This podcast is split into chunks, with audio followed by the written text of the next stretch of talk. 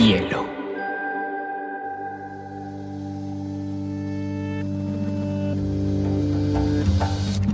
Coincide con la noción de estilo tal como se La lectura debe ser una de las formas de la felicidad y no se puede obligar a nadie a feliz. Pero no tengo idea lo que va a suceder después. Entonces un libro debe escribir esa situación. Y digamos que no es, el cuento se escribe así. Y a mí la, la cosa más importante que me ha pasado en la vida ha sido aprender a leer una pizca de exageración en esa frase.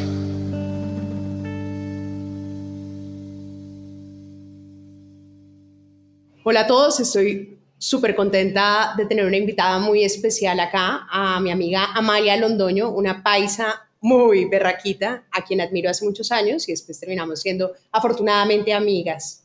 Esta pelada es una periodista, es además comunicadora, estudió además un máster en España de literatura y ha trabajado en diferentes medios, desde Caracol, Telemedellín, la W, fue la directora de Caracol Medellín de Caracol Radio Medellín, del Caracol Radio. Medellín. Sí.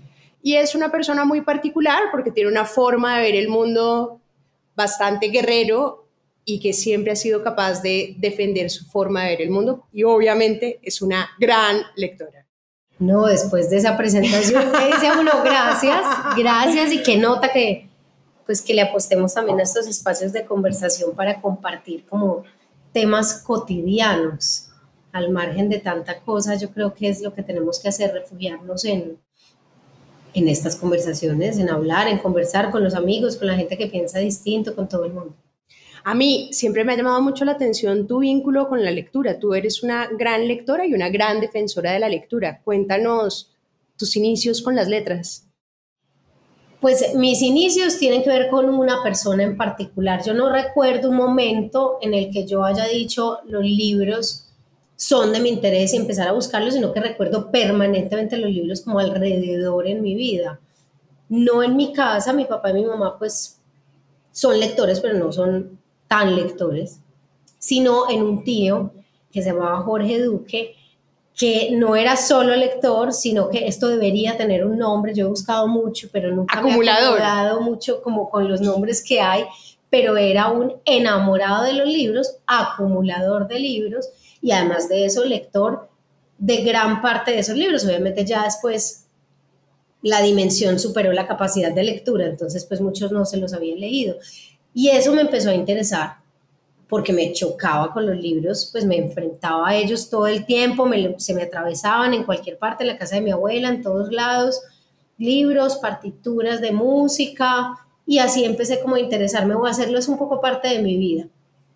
Creo que todo se lo debo, pues el interés de la lectura se lo debo a él. ¿Y recuerdas como algunas de tus primeras lecturas, libros que te hayan marcado particularmente en la adolescencia, que hayan sido importantes? Tal vez en la adolescencia yo me acuerdo que leía como mucha literatura de Torre Roja, de Torre Amarilla. Obvio, Franz Eh. y el conejo. que los tuve siempre, el país de, había uno muy lindo que se llamaba el país, ay, el, Pero yo también creo que tuve todos los de Torre Roja, Sí, Azul, sí. Amarilla, de Norma, ¿no? de Norma, que además pues guardo algunos y creo que fue como un inicio a la lectura muy, muy de interés de nos, me pusieron una tarea y lo voy a hacer y me gustó. Pero también debo decir que ya pues un poquito más grande, como entre los 14 y 15 años, cuando salió el primer libro de Harry Potter, yo me obsesioné. Claro. Y creo que hasta ahora que me lo preguntaste y antes de empezar la conversación, yo me di cuenta que tuvo mucho que ver con mis inicios en la lectura. Harry Potter y el mundo de Sofía. Claro. Uno era una tarea y el otro fue un libro que se me atravesó en una librería, qué sé yo, y que cuando empecé a leer dije, wow, ¿qué es este universo que creó esta señora? Y a partir de ahí me volví súper fan de Harry Potter, salía cada año el libro, había que esperar, no, pero las películas salieron como 10 Diez años años después.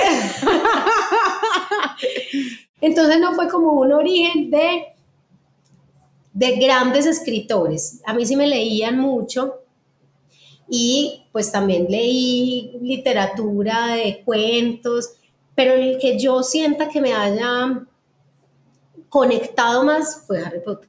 ¿No te ha pasado que cuando leíste Harry Potter y después viste la película había cosas como que no coincidían? Como esa primera vez que uno decía, ese no es el Claro. Harry que yo tenía en la Claro, cabeza. además que a ver, yo aquí ya me siento, pues aquí ya siento la edad, porque yo me acuerdo que el momento en el que salió la película de Harry Potter, yo reservé silla preferencial de cine, para mí era como una cosa súper mágica poder ver todo lo que durante los últimos años me había imaginado. No sentí una decepción. Tal vez me hicieron falta partes, Claro. pero no, la manera de contarlo, al menos en esa primera película me descrestó. De ahí en adelante tal vez otras me parecieron, ya le mete mucho efecto y mucha cosa, pero siempre fui muy fan de Harry Potter todavía, me encanta. Y yo creo que eso es muy importante, como poner desde las juventudes libros que a la gente le gusten, temáticas que sean interesantes, mundos creados, que te permite precisamente volar la imaginación, ¿no? Porque es difícil ese efecto, que realmente uno lea un libro y ya llega a ese mundo, o sea, es una cosa muy mágica. Además que es algo, yo ahorita te digo qué tipo de lector soy, porque creo que solamente ese libro, yo no leo ciencia ficción, por lo general yo no leo ciencia ¿Ah, no? ficción. Eso no me lo imaginé. pero cuando hice el ejercicio de responder las preguntas me di cuenta que había llegado a apasionarme con la historia de una manera como muy conectada y muy apasionada con Harry Potter, que es ciencia ficción. Entonces, es una contradicción, porque me imaginaba de todo desconectada de la realidad, y eso era una maravilla, y sobre todo en la adolescencia. Tú empezaste a estudiar periodismo o comunicación en EAFIT. ¿Cómo fue tu relación, digamos, con los libros periodísticos y esas lecturas que empezaste como comunicadora? ¿Tenía alguna relación con haber sido lectora, haber escogido la carrera? Sí, yo creo que sí, además me gusta escribir. Mm, No soy lectora de no ficción mucho. Ahora leo mucho de ensayo, filosofía, el tema crónica periodística lo hice mucho a lo largo de mi carrera. Y me gusta leerlo, pero a través de revistas, de magazines, más que de libros. Ujú. He leído pues muy pocos libros de crónicas o reportajes, pero más crónicas y reportajes que se hayan publicado en periódicos o en prensa. ¿Qué temas te interesan particularmente de esas crónicas Depende, periodísticas? ah, bueno, de las crónicas periodísticas me interesa mucho entender el conflicto o historias que representen muy bien el conflicto en Colombia, porque creo que hoy tenemos la situación que tenemos, porque ha habido no pocas, sino también no han tenido la amplificación que deberían, las historias que de verdad lo hacen a uno desgarrarse el corazón. Y yo creo que a veces es necesario, más allá de la noticia cruda que vemos en 40 segundos en cualquier noticiero, tener esa lectura de la vida del otro y saber que es real. Al fin y al cabo, cuando uno lee ficción, eso es lo que gana, imaginarse otra vida. Y cuando uno lee un reportaje de una crónica, uno está leyendo una vida que pasó, una historia que pasó, que pasó en el país de uno. Entonces, como que alrededor del, del conflicto en Colombia, el conflicto armado, me ha interesado mucho y también un poco, pues nosotros tenemos una riqueza natural enorme. Creo que en los últimos años ha habido unas publicaciones interesantes y también pues he llegado a ellas más por azar que por el propio interés, porque como te digo, es dependiendo mucho de mi estado de ánimo que voy eligiendo los libros, Dependiendo del mood. dependiendo del mundo. Es muy curioso porque evidentemente en Colombia hay como dos Colombias, ¿no? La que se oye, la que tiene voz, la que tiene los medios y la Colombia que nadie oye, ¿no? Que fue la que tuvo más afectación del conflicto, la que ha sufrido de formas inminentes. Uno no ve en las votaciones como las dos Colombias totalmente divididas. ¿Qué de esas historias que recuerdes te han marcado como desde las imágenes que digas, caray, esto pasaba en mi país y pasa en mi país? A ver, yo admiro mucho, por ejemplo, el trabajo de Jesús Abad, más que el tema rural, yo creo que él ha hecho un trabajo impresionante y las imágenes de él siempre son como para quedarse en silencio. Claro, Jesús Abad, para los que no lo conocen, es un fotógrafo paisa que ha retratado la guerra de una forma, lo que llaman fotoperiodismo, y es utilizar la fotografía para enmarcar una historia o un reportaje específico, ¿no? Así es. A él lo admiro muchísimo. Y a Juan Fernando Espina, que tiene un trabajo bellísimo porque es un trabajo de la vida cotidiana, generalmente de personajes Del centro. del centro, que yo digo que, que solamente el, pues, todos los vemos, pero, pero esas imágenes de él son increíbles. ¿Alguna que tengas en la memoria, como que no la puedas describir? Lo que pasa es que tengo en mi mente lo último que vi de Juan Fernando, que fue una compilación de imágenes que hizo en pandemia, de las calles vacías, de la gente, que incluso después, mm, creo que fue con la Filarmónica de Medellín, pudo mostrar en, un, en el Teatro Pablo Tobón un tema de fotografía y música bellísimo como después de la pandemia. Y ahí esa compilación, yo creo que, y además uno recién salido de la casa después de cuarentena, es como ese recuerdo que tengo del, de la obra de, de Juan Fernando. Y estos como grandes actores como Kapuczynski, como Gay Tales, como Leila Guerriero, que son otros como de A Leila Guerriero me fascina, me encanta, la leo como columnista, también libros de ella, pero yo debo aceptar, Majo, que mi lectura siempre ha sido un poco más hacia la ficción, y leo Kapuczynski, pero ha sido más como en un proceso académico. Pero cuando me preguntas de la lectura por gusto, siempre ha sido ficción, ensayo, filosofía, Claro.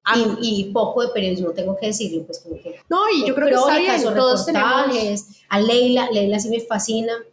Creo que tenemos unos referentes ya como muy claros en el periodismo, además nos los traen también cada año con los eventos que tenemos y hay que seguirlos escuchando, pero creo que los he escuchado más hablando, eh, o leyéndolos en columna que en sus, que sus artículos, claro, ¿no? Y yo creo que cada lector es absolutamente diferente, o sea, hay lectores que les fascina la fantasía y que les fascina eh, además que ponen muñequitos en todas las bibliotecas, si has visto como en esos referentes que uno no tiene ni idea que, son esos muñequitos. o que le gusta algo así, está obviamente en su casa siempre rodeado de, de esas imágenes que lee y que, pues, que le han apasionado tanto. Bueno, cuéntanos un poquito de tus libros de ficción. Bueno, más que de ficción, yo tengo referentes, acuérdate que mi ciencia ficción no, sino como literatura. Yo tengo unos, para mí, memorias de Adriano, pero yo sé que ya hablaste de memorias de Adriano en otro podcast con otro gran personaje que conocí hace muy poco.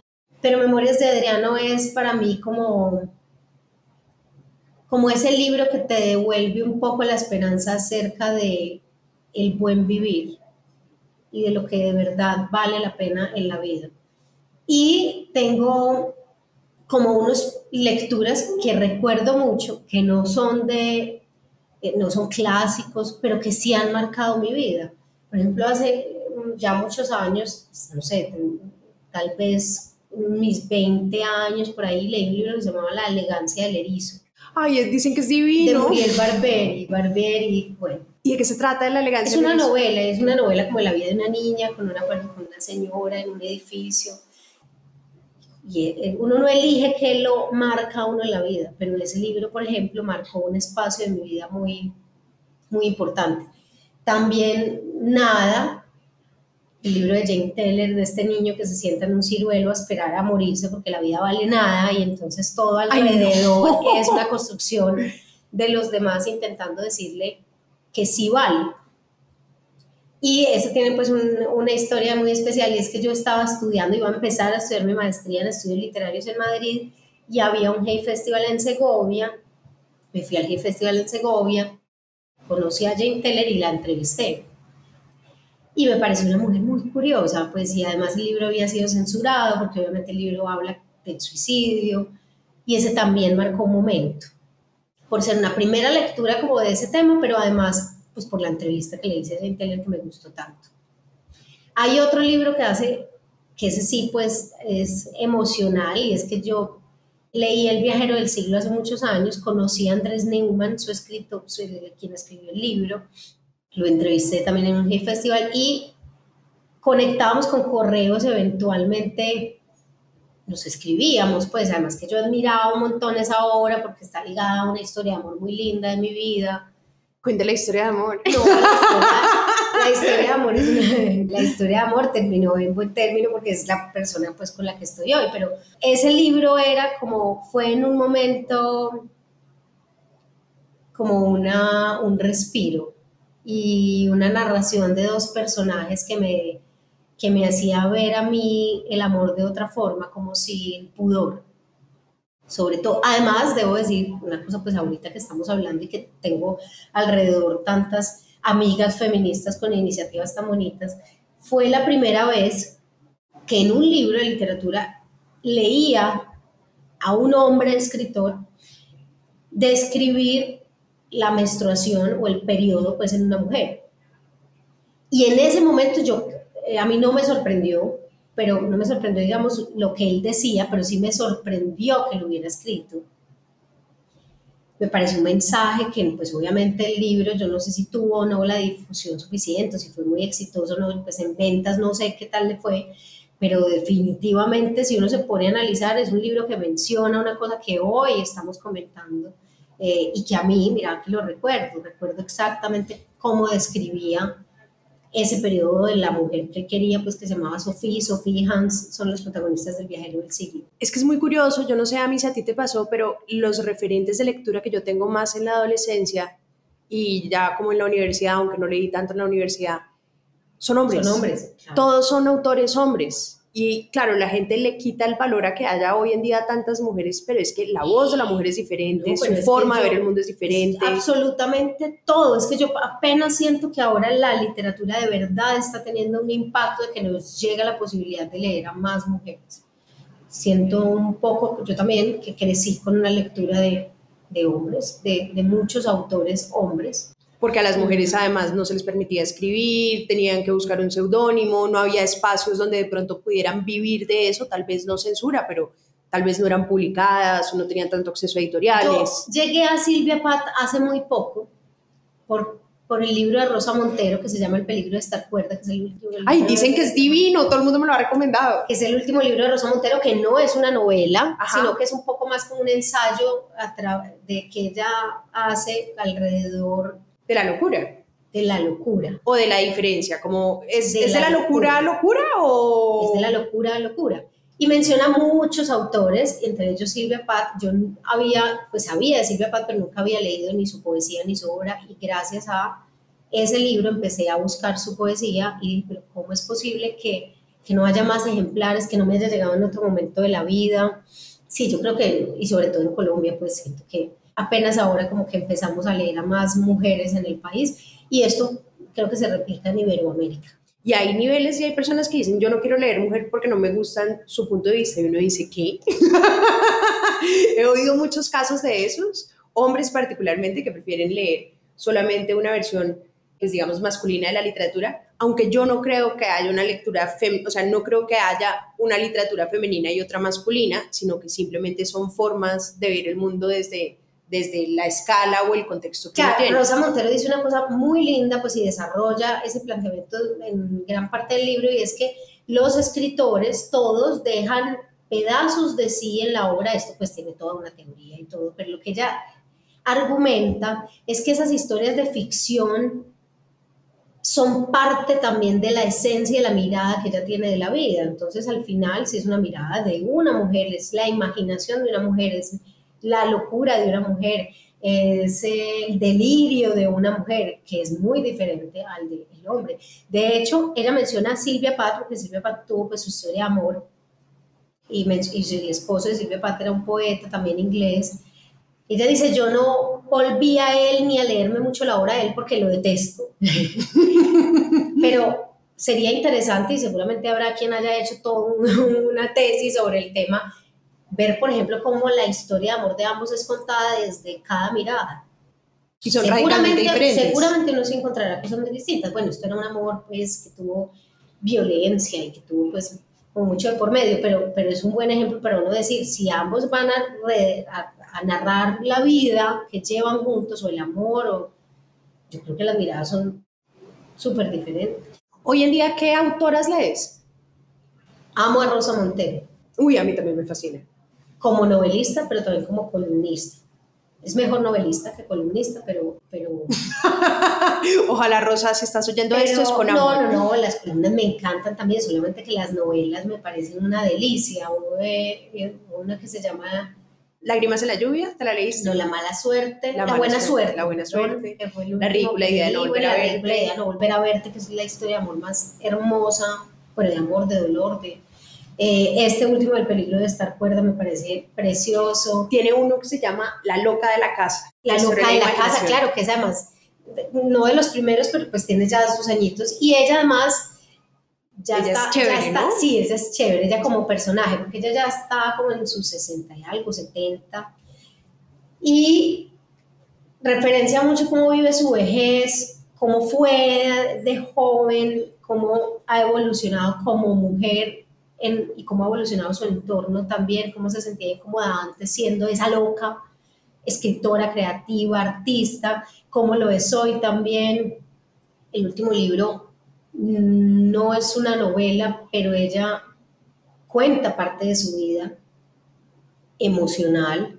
Entonces, bueno, a ella la admiro muchísimo. Y también me gustan las autoras jóvenes y a veces cojo muchos libros como que me voy encontrando. Y hace muchos años descubrí a Laura Ferrero, que es una española joven que publicó eh, Planeta en primer momento con eh, ¿Qué vas a hacer con el resto de tu vida? ¿Se llama así?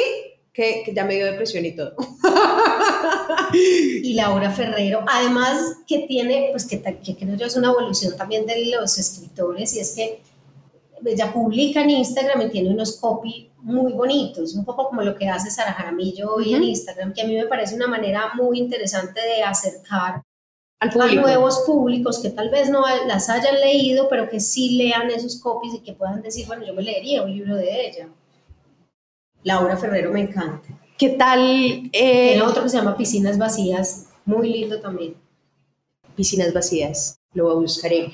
¿Has leído a Pilar Quintana? Sí, claro. Porque es que... La Perra, o sea, el libro de Pilar Quintana, además que bueno, el tema de la maternidad. Es muy importante. A mí es para que sepan, mamá hace un año y medio, hace tal vez. un año y medio. Hace un año y medio y Pilar Quintana ha escrito dos libros sobre la maternidad. Uno sobre la maternidad desde el odio y otro de la maternidad sobre el amor, que es los abismos, total. La perra me encantó. Y es durísimo. Desgarrador. Y además es muy admirable su historia.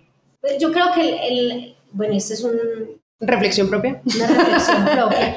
Que tal vez las mujeres estamos más, más dispuestas a dejar ver nuestra intimidad a través de libros posiblemente de ficción que otras. Y también hay un libro muy bonito que es em, de Angosta. Bueno, pues de, de, de esa señora Pilar hay una cosa muy bonita y es que esa de la perra es una mujer que vive en las afueras, pues en, un sitio absolutamente rural, y ella tiene un deseo profundo de ser mamá y adopta una perrita.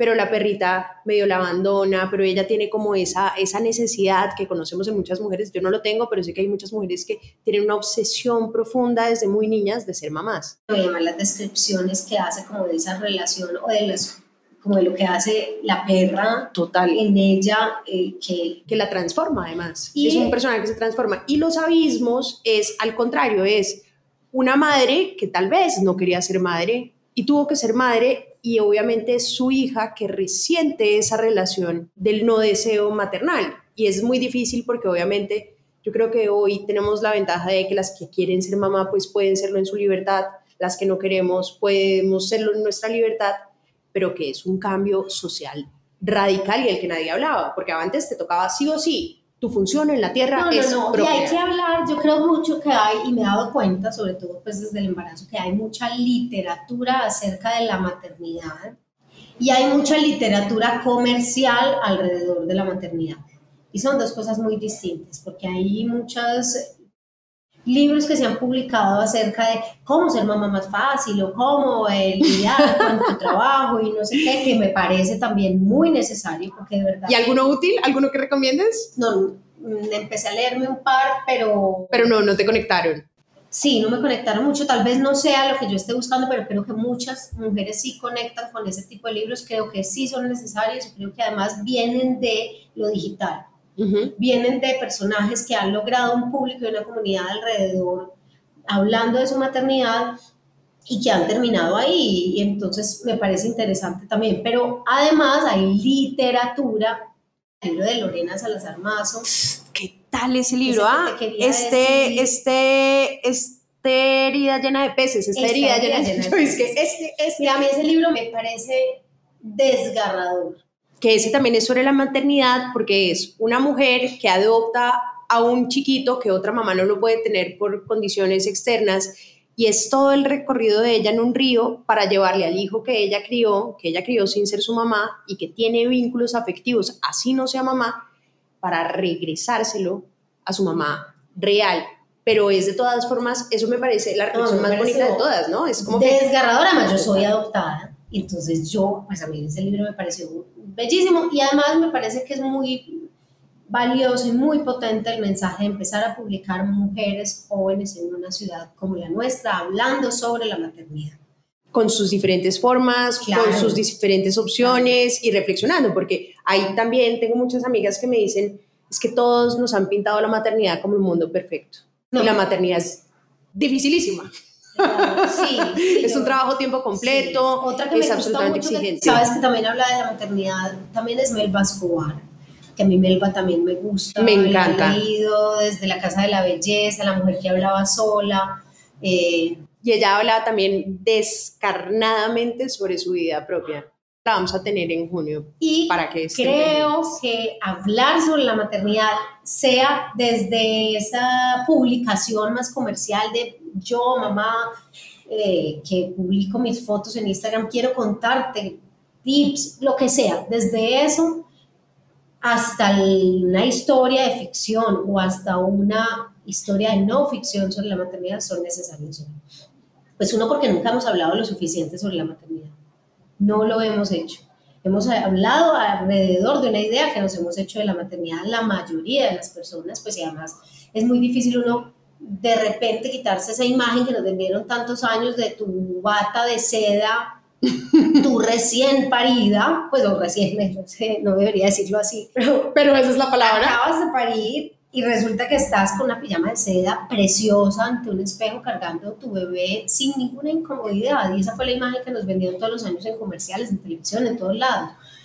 No. No ¿Cuál es? deberíamos uno aspirar a eso porque eh, ahí es cuando yo vengo al tema de nuevo de, eh, de la menstruación, que aquí en Medellín hay una gran líder en el tema que es Juana Montero, como, como tantas cosas que nos han mostrado como desde el pudor. No, no es así perfecto. Estás dando leche, estás, te duelen tus senos, estás destruida hormonalmente porque hay por dentro una revolución muy grande, física, eh, mental, eh, y además no te reconoces frente al espejo, no te reconoces. ¿Tú no te reconocías frente al espejo? No, y sabes que hay una cosa muy bonita que me dijo una amiga que a propósito escribe, y me dijo, es que tú tienes que hacerle duelo a la Amalia que hubo antes de ser mamá. ¡Wow!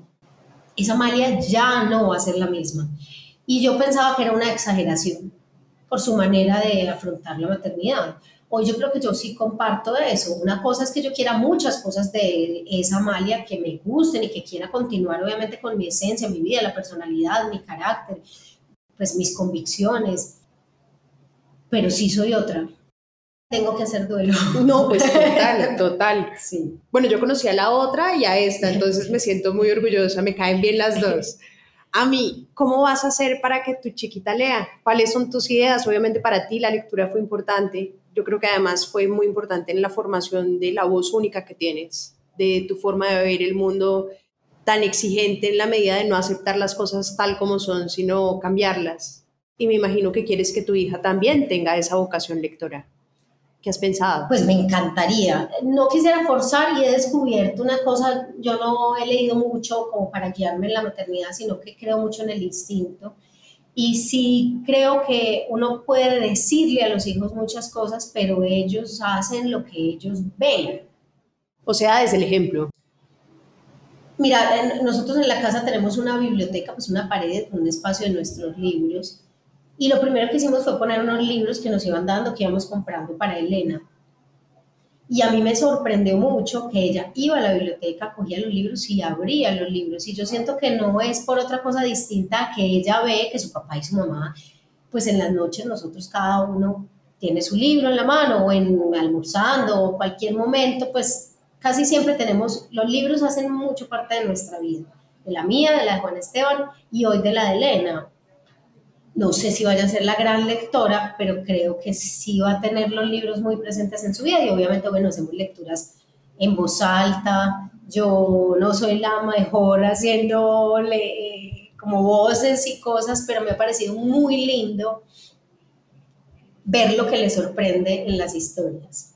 Se emociona. Eh, claro, la narración, ahí admira uno mucho la labor de ese promotor de lectura, que hay tantos en Medellín y que hay además tantas organizaciones que lo hacen tan bien, porque es que conquistar a un niño a través de la palabra es una cosa, cada niño es tan distinto. Y además la, lectura... que lo dices, el tono, eh, o sea, ha sido muy retador para nosotros y muy bonito porque es un momento de encuentro en la familia. Unas veces ella quiere terminar el libro, otras veces se le hace muy largo, otras veces quiere quedarse en una sola página, otras veces quiere solamente que le leamos un mismo libro. 50 mil veces. Eh, ya te lo sabes de memoria. Y también te das cuenta que te, te, invita a ti a crear historias, porque los libros están escritos, claro, pero mi hija tiene un año y medio, entonces hay muchas narraciones que yo no le puedo llevar tal cual porque se aburre. Entonces tú empiezas a contar las imágenes, tú empiezas a narrar la historia o tú empiezas a inventártela. Y yo soy muy racional. Ah, tú eres muy racional. Pues yo sí, he perdido mi imaginación, siento yo, que, que uno ya con el trabajo tal vez la, la canaliza hacia proyectos laborales, profesionales, pero que en la vida diaria uno se le olvida lo, lo lindo que es imaginar y todo lo que te nutre de estar imaginando. Entonces, contando los libros a ellos y de pronto salimos nosotros con unas historias wow. inventadas por nosotros y yo digo, qué tan bonito volver a eso, es como volver a un origen que uno se va olvidando, que no solamente yo, yo creo que todos se nos va olvidando las historias que podemos crear, lo que podemos ¿Alguien, Alguien me decía que tener un hijo era la oportunidad de volver a ser un niño y creo que lo estás confirmando. Es exactamente eso y entender. A mí la comunicación, mira, yo creo que estoy en un momento de mi vida en el que he intentado, aunque tengo una empresa que se llama Habla, creo que este es el momento de mi vida en el que más he querido escuchar, porque soy muy habladora. No se parece. No, no, yo creo que y aquí estoy hablando, ¿cierto? Y en otros espacios de mi vida y todo, pero ya también he aprendido y lo identifico, pues, como en mi vida, a, a estar en silencio, a leer desde el silencio. De hecho, uno de los últimos libros que leí fue Biografía del Silencio de Pablo de Dors, que es un libro muy sencillo, muy pequeño, muy, es una muy fácil lectura, que me regaló como unas formas, unas recomendaciones muy prácticas para, para disfrutar el silencio. Y asimismo conocerte y un poco identificar tus pensamientos soy una mente muy acelerada, he sido siempre muy acelerada, mente, cuerpo, todo, corazón, todo, emociones. Somos del mismo club, amiga, club mismo club. Ser mamá sí me ha aterrizado a, a, buscar ese interés por este tipo de libros. Yo biografía del silencio creo que no lo hubiera agarrado en otro momento de mi vida de una estantería y lo, me lo recomendaron en algún momento, creo que leí un artículo del libro en el periódico El País y fui a buscarlo y wow, me pareció súper bonito, súper bonito. Bueno, Amalia, y la última pregunta es, ¿cuándo tienes planeado escribir un libro? no saben la cara que me acaba de poner. Yo admiro demasiado de los escritores, buenos, malos, regulares, de temas que me gusten, de temas que no. Toda la gente, todos los que escriben libros tienen un coraje, una valentía y una seguridad aparente muchas veces, otros lo hacen, digamos, pasando por encima de su inseguridad. Eh, pero yo admiro mucho ese coraje y otra cosa que admiro es la disciplina de sentarse a escribir.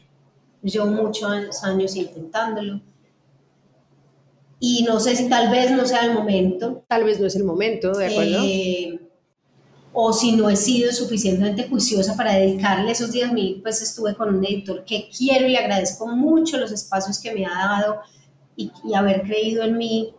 Y me sentaba con él cada ocho días y empezaba a escribir, pero de pronto, pues es que la vida es una revolución en algunos momentos y, y yo tengo que decir que en los últimos años en mi vida han pasado demasiadas cosas. Entonces no he tenido ni esa disciplina de todos los días, porque yo creo que sí es de todos los días sentarme a escribir y después releer juiciosa. Y editarse. Y editar y buscar otro lector. Y tampoco he tenido ese coraje. Estoy en camino a encontrarlo. Darme cuenta que no importan muchas cosas que hoy me preocuparían de publicar. Tal vez lo haga algún día. Son muchos los temas de los que me gustaría, por ejemplo, escribir. No considero que sea, o sea, no me veo a mí misma como una escritora, porque es que yo veo pues hay muchas mujeres grandes escritoras dedicadas a su vida a escribir novelas, ficción, que lo hacen muy bien. Yo no, pues yo soy periodista y me gusta hoy me dedico también a hacer consultoría. Entonces yo creo que sería muy responsable también como ponerme ese título, ese gran título que además es, Es un gran título. No, tal vez me gustaría publicar un libro, que publicar un libro creo que es Pero vendrá, que vendrá. hacer cualquier persona si se lo propone, incluso si no es escritor.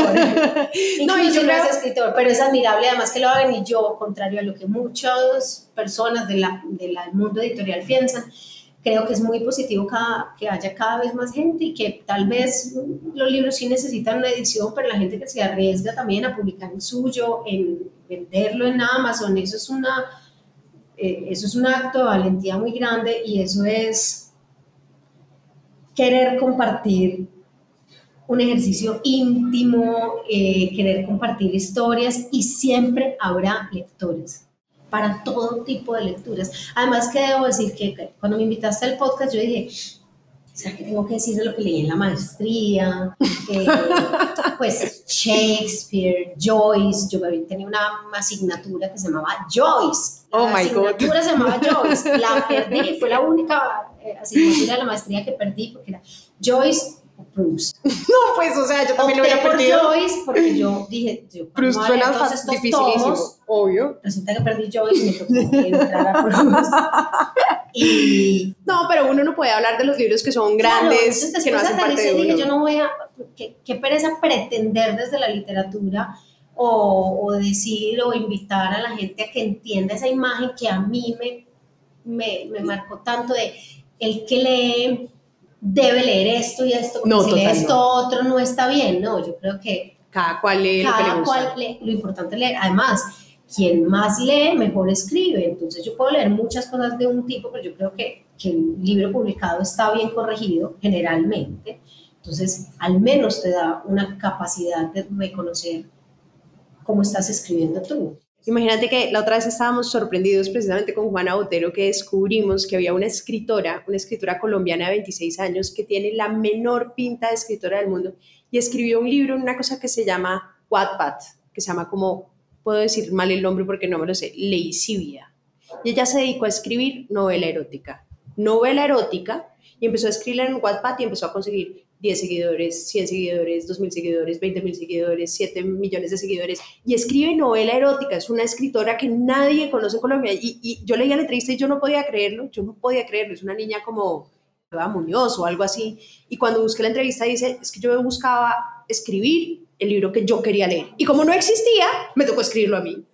Y es novela. Yo tengo mucha curiosidad, pero, pero la portada como que no me suena tanto. Ahora no me suena No, la hay portada. formación también, claro, hay quienes ya están formados en eso y yo sí creo que obviamente hay unas cosas que tienen mejor, obviamente, una mejor calidad, hay géneros literarios que ojalá todos pudiéramos leer en algún momento de la vida, hay autores que han transformado la vida de millones de personas, pero también en un mundo en el que la información llega tan de a pedacitos pues no está mal que existan otras formas de llegar. Y también, pues el mundo de la industria literaria es un mundo de industria como cualquier otro.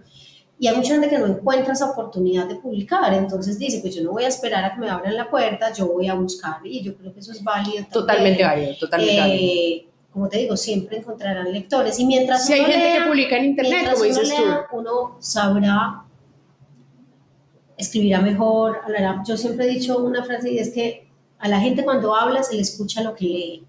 Oye, qué bonita frase. Porque yo, mira que cuando tú hablas con cualquier persona su lenguaje, yo no quiero decir que, que aparezcas con unas palabras Rimbombantes o rebuscadas. No, pero tus opiniones sí, Están estructuradas de una forma diferente.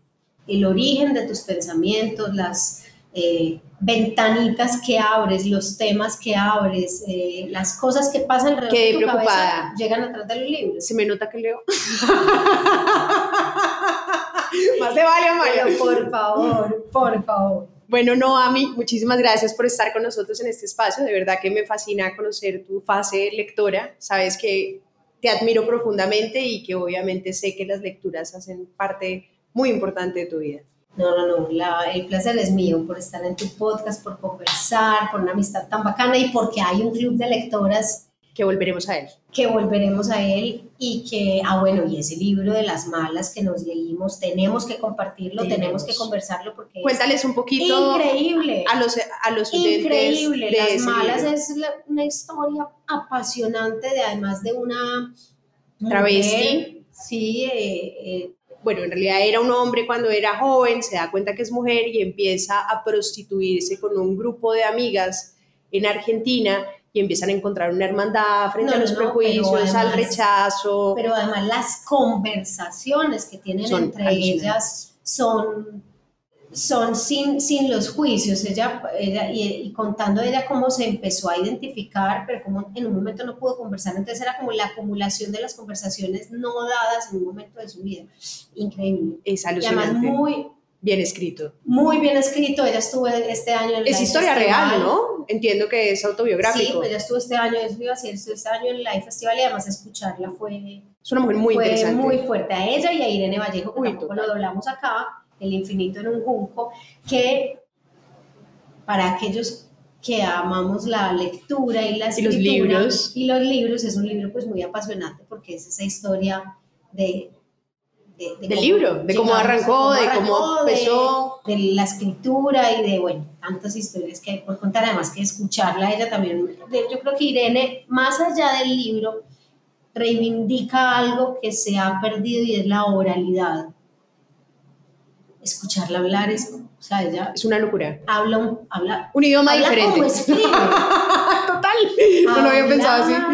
Eh, con entonación, con una cadencia, unas pausas, se saborea cada palabra. Es maravillosa. Bueno, claro que tú acabas de hacer lo mismo, ¿no? No, no, no, no, pero no, no, no, no, no, no. No. Bueno, a todos los oyentes, muchísimas gracias por estar acá. Me encanta que hayan conocido a Amalia, los que no le conocían y los que tuvieron la oportunidad de oír un poquito de su vida lectora también. Y bueno, muchísimas gracias por este espacio. Un abrazo para todos. Chao. Chao.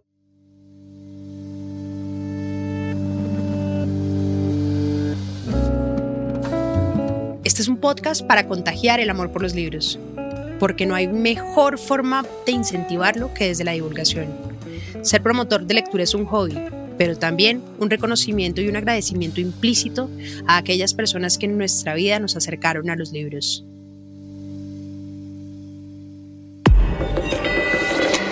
Bielo.